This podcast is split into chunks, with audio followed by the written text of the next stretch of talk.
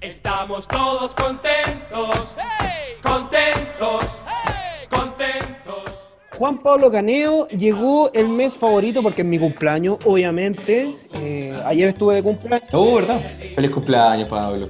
Que los cumplas feliz.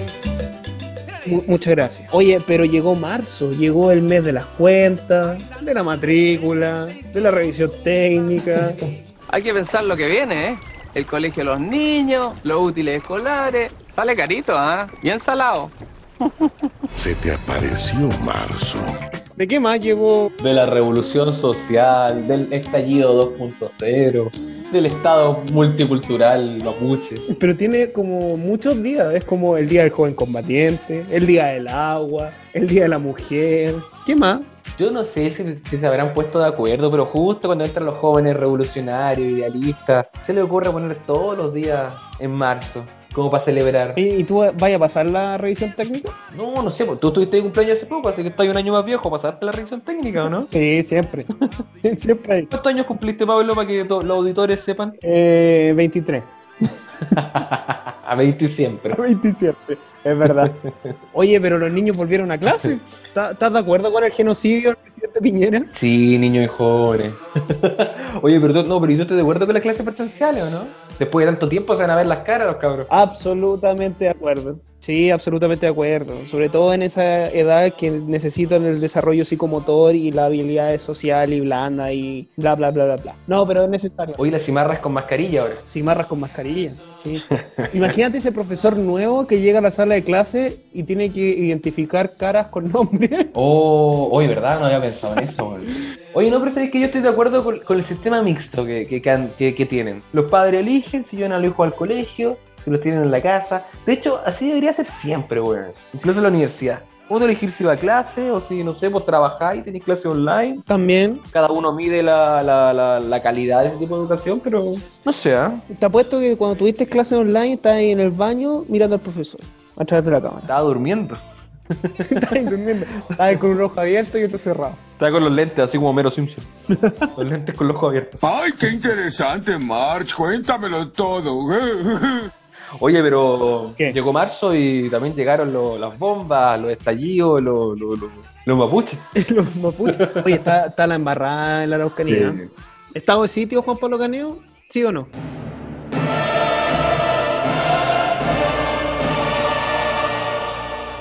Sí, pero, pero, pero no sé, ¿sabéis qué? Eh, ¿Cuál es la solución, weón? A mí eso como que me, me despierta las noches. Ah, ¿Te despiertas? ¿No puedes dormir? Me despierta. Sí, pues el pueblo mapuche, es que, es que, weón, son 30 años y más que están la cagada en el sur. ¿Y, y tú eres parte del pueblo mapuche? No, no, verdad que tú eres chango. Sí, pues soy el pueblo chango. Changos. Uh, uh. No debí decir que era mi cliente. Changos. No debí decir que era secreta. Changos. ya Oye, le dará mi pero- representación en la constitución. Pero está la embarrada, pare- pareciera como que venga guerrilla. Más encima se viene como el día del mapuche o el día de no sé qué, pero bueno, tú sabes que marzo es así. Sí, sí. Oye, pero también otra cosa que se nos viene y se nos viene arduo el 11 de abril, dos días de votación. Vamos a recordar por tiempos del... Oh, ¿Cómo que dos días? ¿Cómo que dos días? 11 de abril, pues. No, porque parece que el gobierno presenta un proyecto y que está más o menos cocinado de que va a ser dos días de votación. ¿Qué te parece? ¿Qué, op- qué opináis de eso, man? Nosotros que venimos de la política universitaria, me imagino que teníamos buenos traumas con la elección en dos días. Manual de sobrevivencia escolar de NET. Resultados no garantizados. Yo estoy seguro que dijeron que los apoderados se van a poder quedar a dormir al centro de votación. Yo me imagino que tú que estás apoyando a un candidato alcalde va a estar ahí abrazado a la urna. Abrazado a la urna, weón. Insisto. Yo, si, si los auditores han participado en política universitaria, de- De dos días de votación. la tía bruja, ¿cuántas historias no pasan de, de- de- de lo que pasa en la urna en esa noche? Eh, sellarla, que cuidarla, que se pierde un voto. No, no sé. Que meten un voto. Sacan un voto, le No. quito de la sal. No, weón. Eh, Mira, yo a propósito de la política universitaria voy a cumplir y voy a decir en este podcast lo que voy a hacer. Yo siempre voto el último día, así que mm, si Sí. me ponen dos días, yo voy a votar el 11 de abril. comparto. com- Oye, Ah, que el 10. Comparto, me gusta, me gusta esa idea. Oye, pero no confundamos la población hasta ahora el 11 de abril. Hasta ahora lo sabré. Y esperemos que así se mantenga. Sí. Esperemos que así se mantenga, por favor. ¿Vamos con el invitado? Sí, sí, ya que tenemos un, un conocido invitado, Un amigo de la casa. un amigo de la casa. Vamos con el invitado. Vamos. Los expulsaron de la primera línea porque eran demasiado famosos y se robaban la atención de todos. Camino a Valparaíso se les ocurrió probar suerte en El que baila pasa, pero no calificaban con su scooter. ¿Seré weón? Verdaderas víctimas de un sistema opresor, tiránico, patriarcal, carnívoro, parrillero, cervecero. ¿Se hace la víctima? La desesperación llevó a este par de patipelados a echar mano a sus estudios de derecho y tomarse las cosas en serio. En la medida de lo posible. Unos dicen que se volvieron locos, otros los han escuchado por ahí haciendo show. Iniciamos un nuevo capítulo de El Show Constituyente junto a Pablo Aldunate y un tremendo invitado, un invitado, un invitado conocido, Pablo. Sí, muy conocido. Para nosotros. Conocido en la casa. Para nosotros, por lo menos.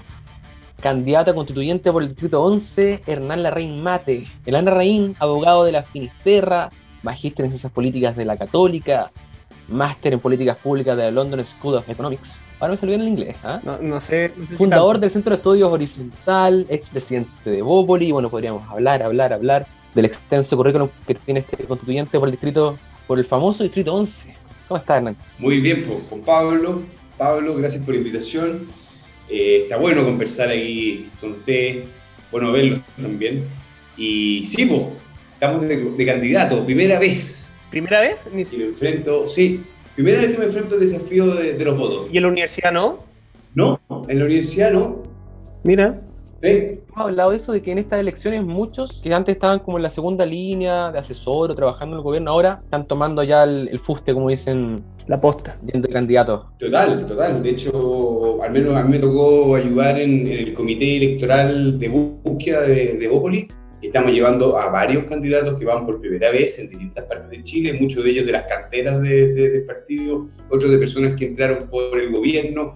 Así que también es un, eso es como otra, otra, otra- como otro análisis, pero aquí hay un factor de renovación súper interesante en, en esta, en esta campaña que, que está pasando dentro de cientos de cosas, ¿no? Y muy importante también renovar los cuadros de- dentro de los partidos. Después de una crisis política de la magnitud que tuvimos, Úpale. yo creo que es súper necesario. O sea, la demanda por renovación de las personas es fundamental. Me lo preguntan en la calle. Ah, ¿cuán- ah, ¿tú ahí- aquí te has presentado? No, primera vez. Ok. Eh, así que sí, y también lo he conversado con varios candidatos y candidatas en, otra- en regiones. Eso es- está ocurriendo, es fundamental. Oye, que le hará eso, bueno, acá Pablo también, que está de candidato. Yo estoy trabajando igual en campaña, pero pasa mucho que o te molestan porque nunca fuiste candidato a nadie, en realidad eres primerizo, ¿por qué no te presentaste primero de nosotros que estábamos trabajando en- a nivel municipal? Yo con un candidato a alcalde. ¿Y por qué no se presentó a concejal primero? Pero a veces al revés. Es como, es como claro, eh, es como para un lado, para otro, te están buscando como. Está muy sensible el, el público, a eso es lo que voy. Está muy sensible, está muy difícil hoy día hacer política. Así que hoy día los que se atreven a enfrentar elecciones políticas de verdad merecen que uno se saque el sombrero. Aquí me saco el sombrero por los dos, aprovechando la instancia. Pero entrando a esta elección, tú, Hernán, hace poquito recibiste el apoyo público y directo de Evelyn Matei. Sí. Tremendo, tremendo apoyo. Tremendo apoyo, sorpresivo, muy buena onda. Y yo creo que Evelyn Matei todos la conocemos. Ella es una mujer muy libre, muy autónoma, eh, de mucho carácter, dice lo que piensa eh, y se mueve de acuerdo a sus convicciones. Y, y ella está apoyando a quienes consideren pueden ser buenos constituyentes, independientes del partido, siempre dentro de Chile Vamos, naturalmente, centro- siempre dentro de, de la coalición. Y ha sido muy bueno porque hay personas, en el fondo, que, que no son de Bópoli y que cuando la Evelyn te, te- te- te pone ese apoyo y te dice está preparado, es una persona que hizo la pega, lo que se hizo en horizontal, eh, es valioso. Ella abre la cancha y, y yo creo que es bueno, es bueno además también pensar el desafío de la constituyente como las ideas de un sector. Ah, yo, por supuesto, nosotros tenemos un ideario liberal, tenemos una propuesta liberal, pero yo les quiero decir, yo creo que la Evelyn es así en, está en el 80-20 con Sí, sí, estamos de acuerdo. Yo también creo lo mismo. entre nosotros que no salga aquí, pero yo la siento más cercana espiritualmente a Evópoli que a la UDI. Viola, pero No sé ustedes. Ay, la, la van a agarrar de nuevo. Que, que eso, eso, eso me llama la atención porque, porque, de hecho, en general, la Evelyn, tú también, que con la relación sumamente estrecha que tienes con el partido, con Evópolis, ella ha tenido muchas cercanías con el partido. O sea, te diré que imagino que, que te imaginas tú también. Hemos tenido hartas conversaciones nosotros en grupos de WhatsApp, como, oye, ¿qué pasa con Evelyn Matei? ¿Qué pasa con Evelyn Matei? Como eh, acercamiento con Felipe, en su momento con la Camila Merino también. Algo pasa yo, ¿no? ¿Podremos comentar algo que, que- que se queda acá entre nos? Desclasificar. No, a ver, a ver, primero yo creo que hay mucha sintonía, Juan Pablo. O sea, yo creo que el diagnóstico es clave. Yo creo que ella siente una afinidad con este proyecto. Comparte visión, comparte ideas, comparte también y apoya y tiene muy buena onda con varios de los dirigentes en términos personales. Eh, es muy siempre ha sido muy pro Briones, tú. Y claro, yo creo que fue el primer golpe más público fue cuando salió a apoyar a la Camila Merino. Habrá que recordar que en esa primaria de Vitacura, la UDI tenía candidato, RN tenía candidato y ella, con la libertad que le conocemos, fue incluso a la calle, ¿cierto? Eh, y apoyó a la Camila. Y después, en el momento de la presidencial, ¿se acuerdan que ahí habían algunos rumores de, en una de la Evelyn? Pero bueno, yo creo que había una convicción de muchos, yo estoy ahí, digamos, de, encontrar muy valiosa la Evelyn, de ser realmente un- un- una política muy potente para el sector y para las ideas de la libertad, pero Evópolis tenía que tener un candidato propio en carrera. Esa una convicción. Felipe tenía naturalmente un, un rol que jugar ahí, él dio un paso a un costado y muchos vimos que, que Ignacio podía ser un tremendo aporte. Eh, y la propia Evelyn, cuando Nacho da el paso al costado y entra a la cancha de la, de la carrera presidencial, le dio un súper espaldarazo. Así que yo creo que hay, hay una amistad cívica con la Evelyn que espero tenga, tenga todavía mucho que, que contar para el futuro. Oye, Hernán, a mí me caracteriza en este podcast de dar la lata. Yo siempre hago las preguntas, las preguntas serias. Y bueno, El Mateo. sí, yo, yo soy el Mateo de- de- del curso. No, pero, pero que aprovecho también porque estoy estudiando para el examen de grado, entonces como que hago esas preguntas ver, difíciles en temas constituyentes. No, pero en este caso eh, lo, lo voy a hacer bien fácil. Tú como presidente del partido de Bópoli, que Juan Pablo lo dijo al principio, tú impulsaste eh, muy fuerte lo que era la constitución liberal. O sea, y, aquí va mi pregunta, ¿qué entendemos o qué entendería si es que Hernán Larraín sale electo eh, constituyente del Distrito 11 como constitución liberal? ¿Qué, es la constitución liberal? Y por otro lado, si tú eh, encuentras que esta constitución, la que se acaba de, de plebiscitar hace un par de meses, es o no liberal, tiene atisbos liberales o no, esa básicamente mi pregunta. De acuerdo. Bueno, es cierto, yo comparto que, que- lo mejor para una sociedad es tener una constitución liberal, eh, y ahora podemos entrar a picar, digamos, qué significa eso.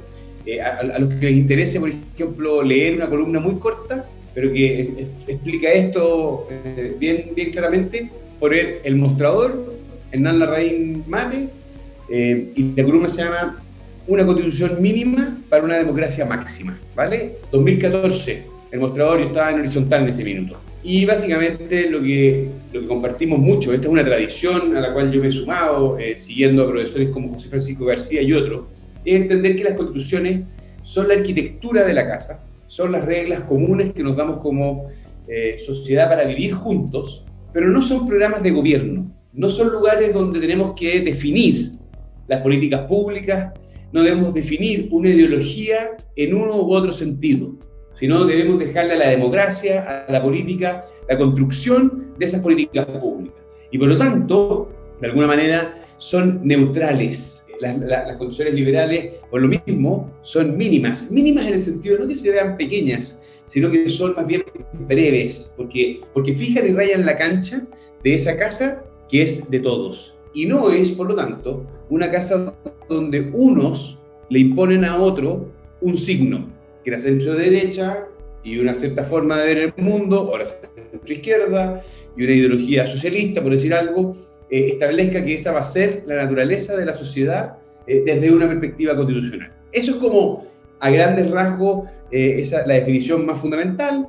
Yo te diría que hay una segunda dimensión que, que es importante entender, que, que es muy propia de, de Evópolis, ¿cierto? que es una perspectiva evolutiva, en el sentido de que eh, una, una, una constitución liberal es consciente y respetuosa de las tradiciones, de la historia. ¿ah? ¿cierto? Aquí seguimos a Burke, en el sentido de que las constituciones son construcciones que se hacen responsables de aquellos que ya no están con nosotros, ¿cierto? de los muertos, de los 200 años, en nuestro caso, de historia constitucional que ha construido la República, es también una constitución donde aquellos que estamos presentes nos hacemos responsables de los desafíos de nuestros tiempos y le damos un sello al momento en que construimos sobre las espaldas de los, de los, de los antiguos y al mismo tiempo somos respetuosos del futuro, ¿cierto? de las nuevas generaciones. No dejamos cerrada la constitución eh, eh, en piedra, sino la dejamos también abierta para que los que vengan en el futuro puedan seguir construyendo. ¿cierto?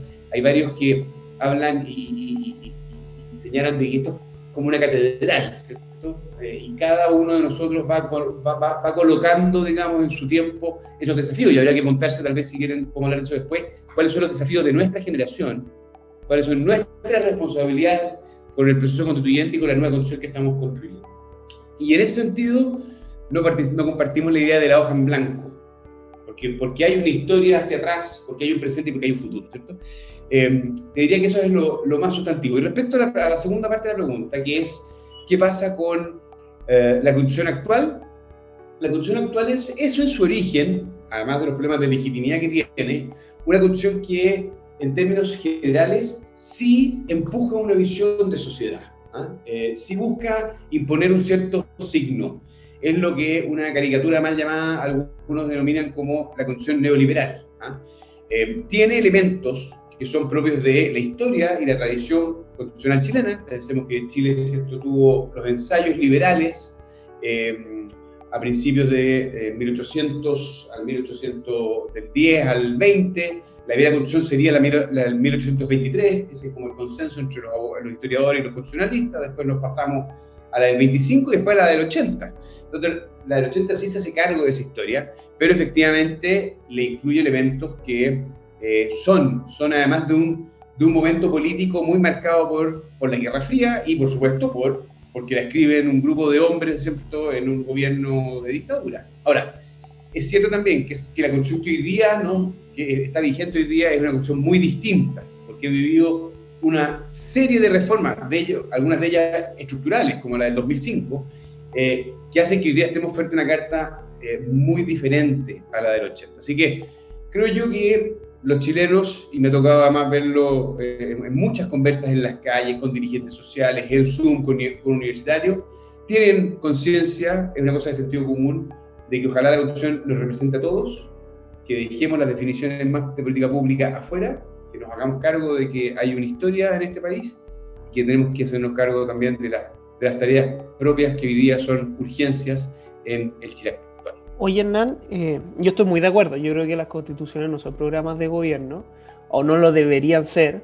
Pero, por ejemplo, ¿qué hacemos eh, en esa posible contradicción, en, por ejemplo, de instaurar un programa de gobierno con, por ejemplo, tener instituciones que en sí representan ciertas ideas de un programa de gobierno? Por ejemplo, uno puede pensar en la consagración del Banco Central Autónomo. Eso igual responde a un tema ideológico, igual responde a que la economía se controla a través del control de la inflación. Entonces, eh, ¿cómo conciliamos eso? Porque tú, nombraste a José Francisco García, eh, Cheche García para los, amigos y para los que lo siguen habitualmente, pero, pero claro, eh, él dice que al menos en el tema económico, después de la caída del muro, hubo como un consenso y por tanto uno no podría decir que es un tema ideológico. Pero hoy en día tenemos la disputa económica bien fuerte con respecto al tema constituyente. Entonces, ¿cómo, cómo conciliamos esa posible contradicción que podría haber entre no eh, plasmar un programa de gobierno, pero a la vez consagrar estas instituciones que sí responden a una ideología eh, determinada o una teoría monetaria determinada? Ah, es una muy buena pregunta eh, y, y, y, tiene, creo yo, que hay que hacerse una, una, primera distinción. Nosotros debemos compartir un principio ordenador de que las constituciones no deben eh, fijar un, una doctrina ideológica de cualquier signo, ¿ya? Como definición fundamental. Pero efectivamente, eh, hay, si nos metemos al, al aspecto económico de la constitución, definiciones que van a tener un debate que es ideológico. Tú, lo, tú vas al ejemplo del Banco Central, ¿cierto? Eh, algunos te podrán decir, eh, hay un muy buen trabajo del CEP, publicado hace muy poco tiempo, de que ahí hay más bien una definición que es técnica, y es que en una economía abierta como la cual vive el mundo, la evidencia empírica te demuestra que los bancos centrales han sido muy útiles para poder tener un control inflacionario y que no dependan de el ciclo político, ¿cierto? Que, que, el Ministerio de Hacienda sea una cosa y el Banco Central sea otra. Y que eso no, sería, entre comillas, ideológico, ¿cierto? Pero tiene, por supuesto, un orden económico que podríamos llamar economía abierta, eh, algunos, algunos académicos llamarían economía neoclásica, ¿cierto? Libre mercado, que tiene, por supuesto, un, un, punto de vista que es ideológico. Y, y eso tienes toda la razón. Ahora, lo mismo, por ejemplo, respecto de los derechos sociales o el principio de la solidaridad. Algunos, legítimamente, consideran de que el gran principio ordenador de una comunidad debe ser la solidaridad y que ese principio debería ordenar la Constitución y que los derechos sociales son, por tanto, lo más importante y que debemos garantizar salud, educación. Y por supuesto que eso es un debate que podemos compartir y acordar como comunidad. Pero hay también detrás de eso una visión ideológica muy legítima por, por, de pronto. Esa es la naturaleza de la democracia, ¿cierto? Visiones, visiones distintas, plurales, eh, que están eh, eh, en diferencia y que tenemos que convivir con ellas. Y si tú quieres, ¿sí? ya como un argumento casi tautológico, la idea de es una democracia pluralista, bueno, es también ideológico, ¿cierto? El pluralismo es una definición liberal y nosotros lo entendemos como un principio de acuerdo para poder vivir juntos en, en comunidad. Y a propósito de lo que decías tú, me acordé de lo de claro que el Banco Central Autónomo y pruebas, es un dato técnico, un dato empírico de que efectivamente eh, quitarle este factor político a los bancos centrales ayuda a mejorar la economía, pero, pero Ahí me recuerdo un capítulo, un podcast que teníamos con Pablo y con Natiel García, un saludo para Natiel. Pati Pelados. Que comentamos justo a principios de octubre, Pati Pelados, a principios de octubre del 2019, sobre estos consensos técnicos que al final ocultaban quizás mucho disgusto político, que quizás fue lo que, lo que pudo haber significado en parte o explicado el estallido que vino, que vino días después. Entonces, claro, hay muchas cosas. Para mí, por ejemplo, no para mí, yo creo que también un dato técnico empírico, el libre mercado de todas maneras ha resultado ser mucho más eficiente en la distribución de los recursos que otros sistemas eh, e-, económicos. En la creación de riqueza. La creación de riqueza, pero estoy seguro que deben haber muchos sectores, hoy día claramente hay muchos sectores que están en contra de esa aseveración.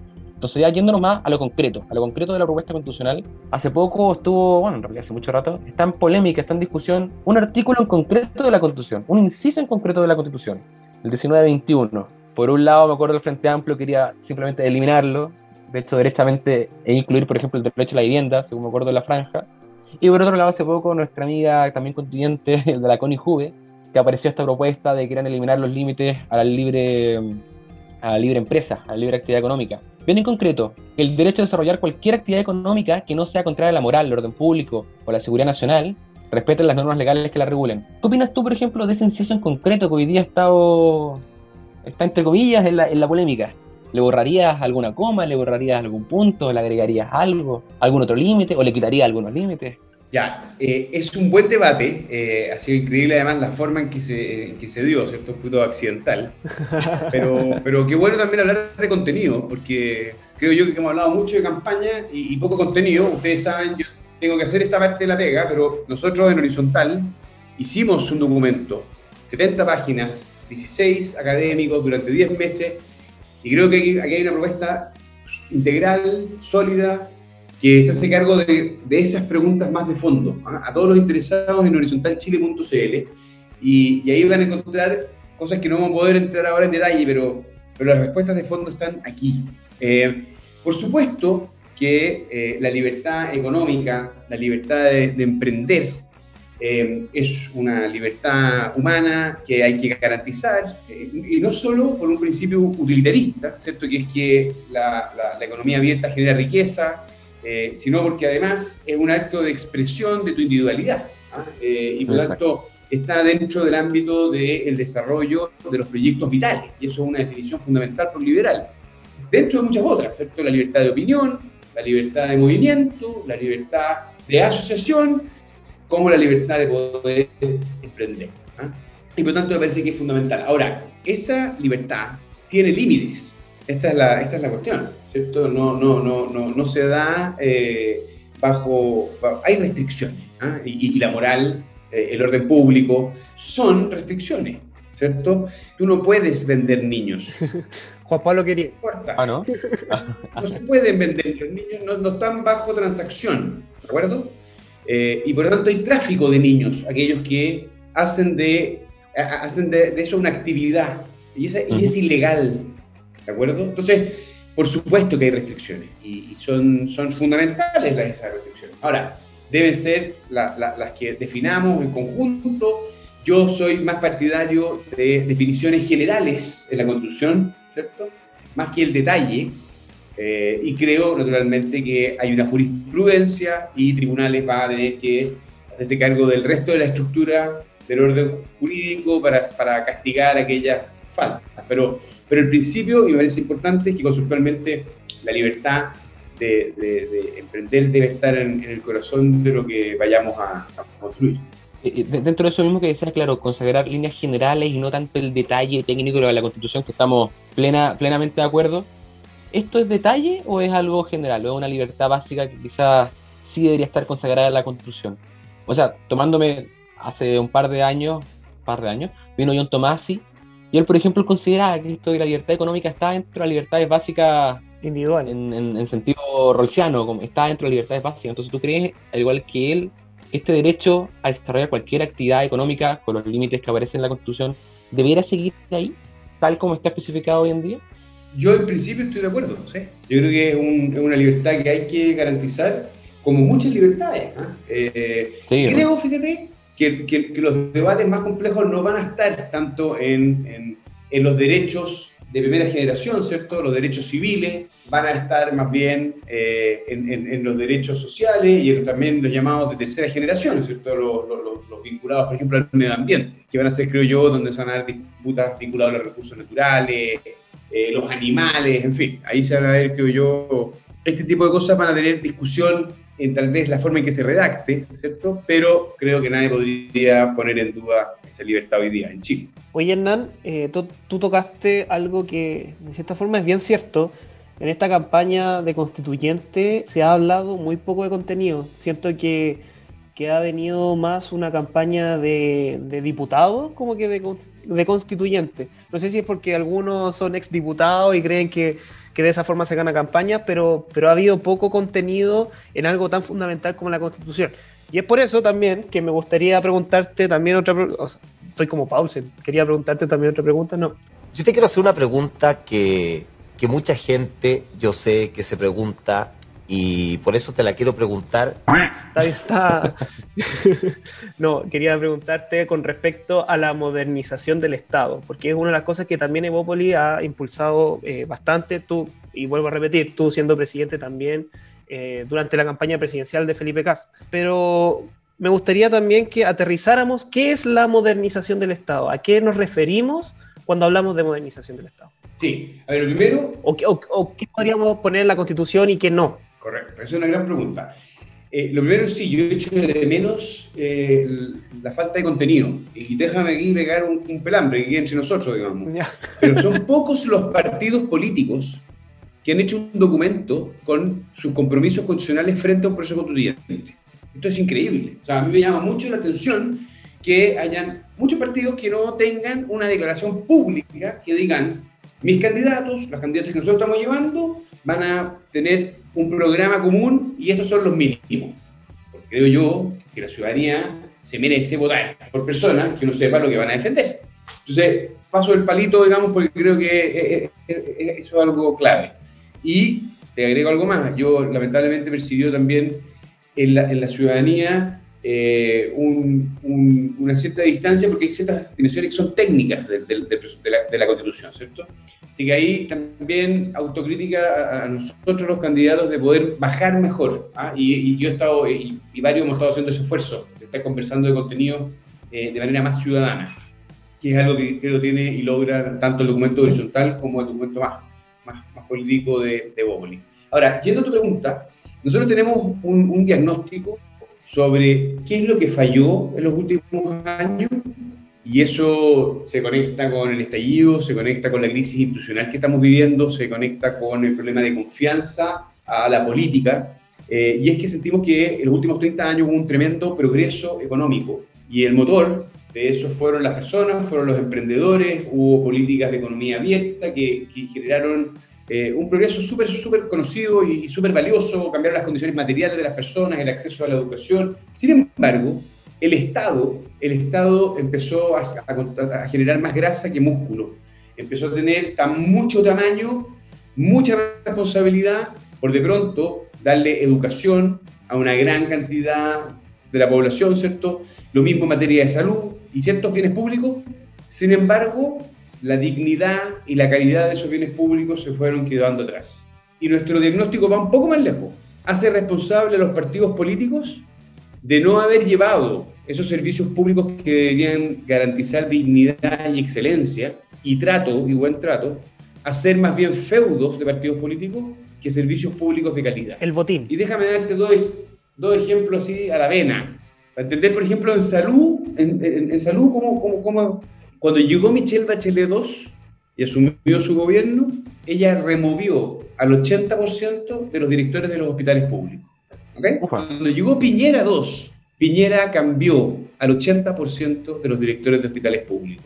Entonces, ¿qué culpa tienen los enfermos? ¿Qué posibilidad tiene un hospital de ser llevado de manera moderna, profesional, cuando en realidad el director depende del ciclo político? Ni una opción. Los hospitales son organismos complejos que requieren de personas que tengan un plan de desarrollo de largo plazo. Y por lo tanto en Chile estamos haciendo en eso las cosas muy mal. Eh, y creemos que la ADP ha funcionado, pero ha sido un esfuerzo pequeño. En los países modernos a los cuales nosotros aspiramos ser, y pienso en Canadá, en Nueva Zelanda, pues pienso en Alemania, pienso en, en los El Estado es un servicio civil, profesional, autónomo y meritocrático. Y los gobiernos, cuando entran y salen, son pequeños grupos de políticos y técnicos que en el fondo orientan eh, las políticas públicas y el funcionamiento del Estado. Pero el Estado es un administrador civil autónomo. Cuando en Chile hay un cambio de gobierno, el presidente que se va, se va con 3.000 personas, el presidente que llega, llega con 3.000 personas. Y ese es el corazón del problema. Y hay que quitarle, y es uno de los pilares fundamentales de lo que nosotros estamos promoviendo eh, en esta nueva constitución, es que nos hagamos de habilitar, de construir un nuevo Estado. De que entonces se lo saquemos de una vez por todas los partidos políticos, se lo devolvamos a los ciudadanos y transformemos además la carrera al interior del Estado, el estatuto del empleo público, en algo atractivo, en algo que, que, que realmente la gente diga, oye, la dignidad de hacer carrera funcionaria. Piensen ustedes en, y con esto termino, en el NHS, el sistema de salud público inglés. Ah, sí. Que es un orgullo para los ingleses sí. de cómo funciona.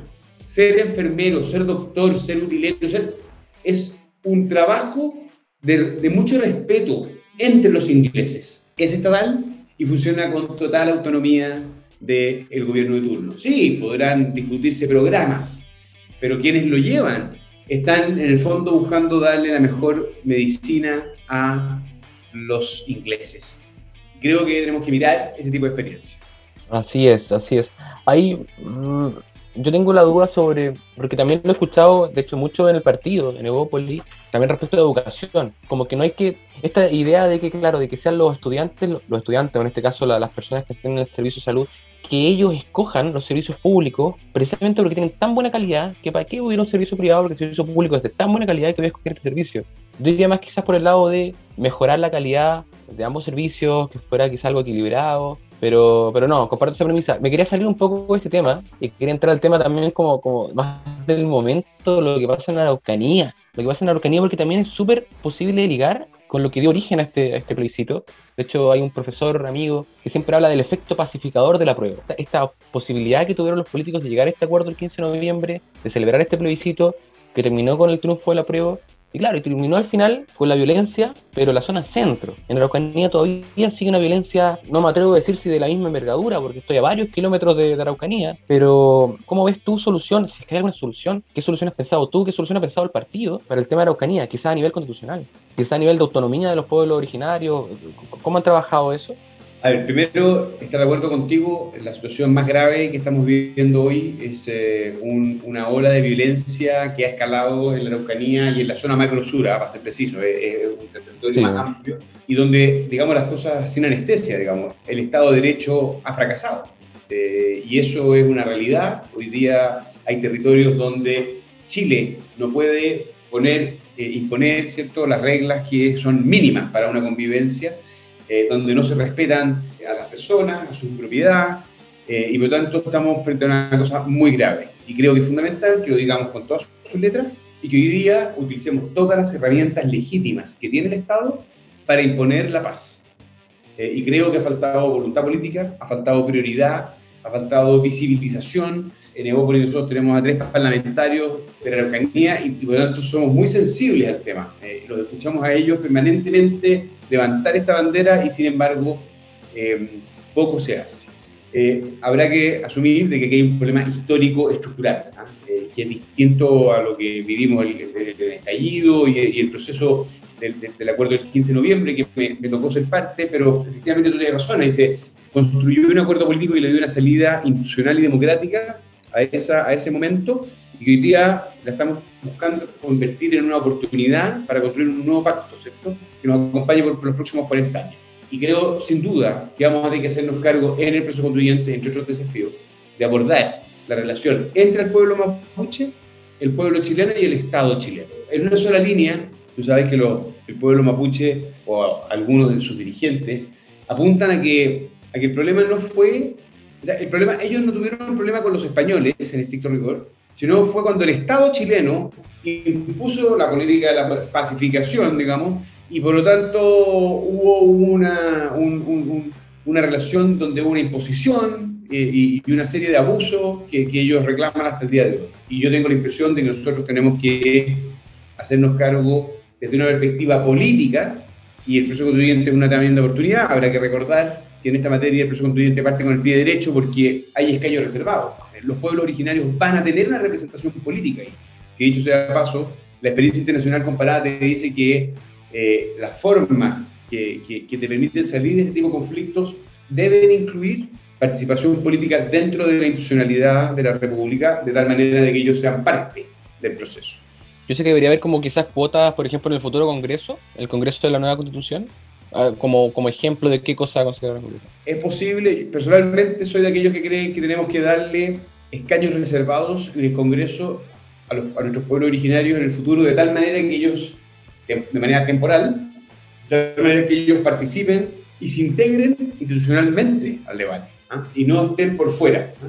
Pero eso debe estar acompañado de muchas otras políticas, no es, no, no es solo eso. ¿ah? Eh, hay, hay un desafío intercultural, eh, hay un desafío de reconocimiento, de admiración, de relacionarse con una cultura que es anterior, pero que creo que el ejemplo de Nueva Zelanda puede estar un poco gastado, pero es, realmente notable. Fui, tuve la oportunidad de viajar y pude ver cómo realmente hay un, un cariño a la cultura. Pero eso no fue de un día para otro. Fue, de hecho, hubo un momento muy traumático también en la historia y en la relación entre el pueblo maorí y el Estado y el pueblo neozelandés. Por lo tanto, hay experiencias a las cuales eh, mirar y aprender. Ahora, eso no debe inhibir por un milímetro a que el Estado de Derecho se imponga y que hoy día, eh, con todas las herramientas legítimas que tiene el Estado, haya orden público, se protejan a las personas y a sus bienes. Y eso hoy día no está ocurriendo. Complicado el tema de la Araucanía. Oye, eh, ya no están tocando la chicharra eh, patana porque Tulio está de vacaciones, así que estamos llegando a- al término de, El show de patana. de este nuevo capítulo del show constituyente y, y agradecer también a Hernán Larraín, eh, candidato por el Distrito 11, que, de esta conversación que fue muy fructífera. Y nada, darte las gracias Hernán, Eh, no sé si tienes un minuto que le puedas hablar libremente a tus electores, porque tenemos hartos del Distrito 11 que nos están escuchando, así que adelante. Bueno, bueno yo agradecerle a ustedes esta conversa, eh, que además vimos varios temas, que decirle básicamente a, a los ciudadanos que este 11 de abril van a ir a votar. Primero, tener conciencia de lo importante que es esta elección, de la responsabilidad que todos tenemos frente a quién vamos a elegir para que esté ahí, en la constituyente. Porque puede esto resultar o puede esto fracasar. Nosotros, yo tengo una voluntad y un ánimo de construir grandes acuerdos y lo queremos hacer de manera seria. Por eso nos hemos preparado, vamos con contenido, vamos con nuestras convicciones, queremos una sociedad abierta, libre y justa. Y creemos que tenemos una voz para estar en la constituyente, pero para eso es fundamental que haya un compromiso de todos los ciudadanos con el proceso. Y tan importante como su resultado es la manera que lo dotemos de legitimidad, que todos entendamos que estamos siendo parte de un proceso que no solo va a sanar una serie de heridas, sino que también puede constituirse como un acuerdo de convivencia social y política para las próximas décadas. Evópolis se lo está tomando súper en serio, está yendo personas súper preparadas, pienso en Gonzalo Blumel, pienso, en fin, no quiero, son 51 candidatos entre militantes independientes que están corriendo eh, a, la, a, la, constituyente por Evópolis, así que mandarle además a todos ellos un gran abrazo porque a esta vamos en equipo. Oye, antes de terminar, una pregunta súper corta, pregunta corta, Ufa. solo te tenéis que A o B, elecciones, ¿un día o dos días? Qué buena pregunta. Un día. ¿Un día? Muy bien. Eso fue el capítulo. Un día. Oye, No, un día corta. más largo, con más colegio, pero, Ya, pero dos día. días. Eh, No, dos días da para mucho, da para mucho. Compadre, Bueno. tenemos mucha historia de la elección en dos días, de las cosas que pasan en, en la noche.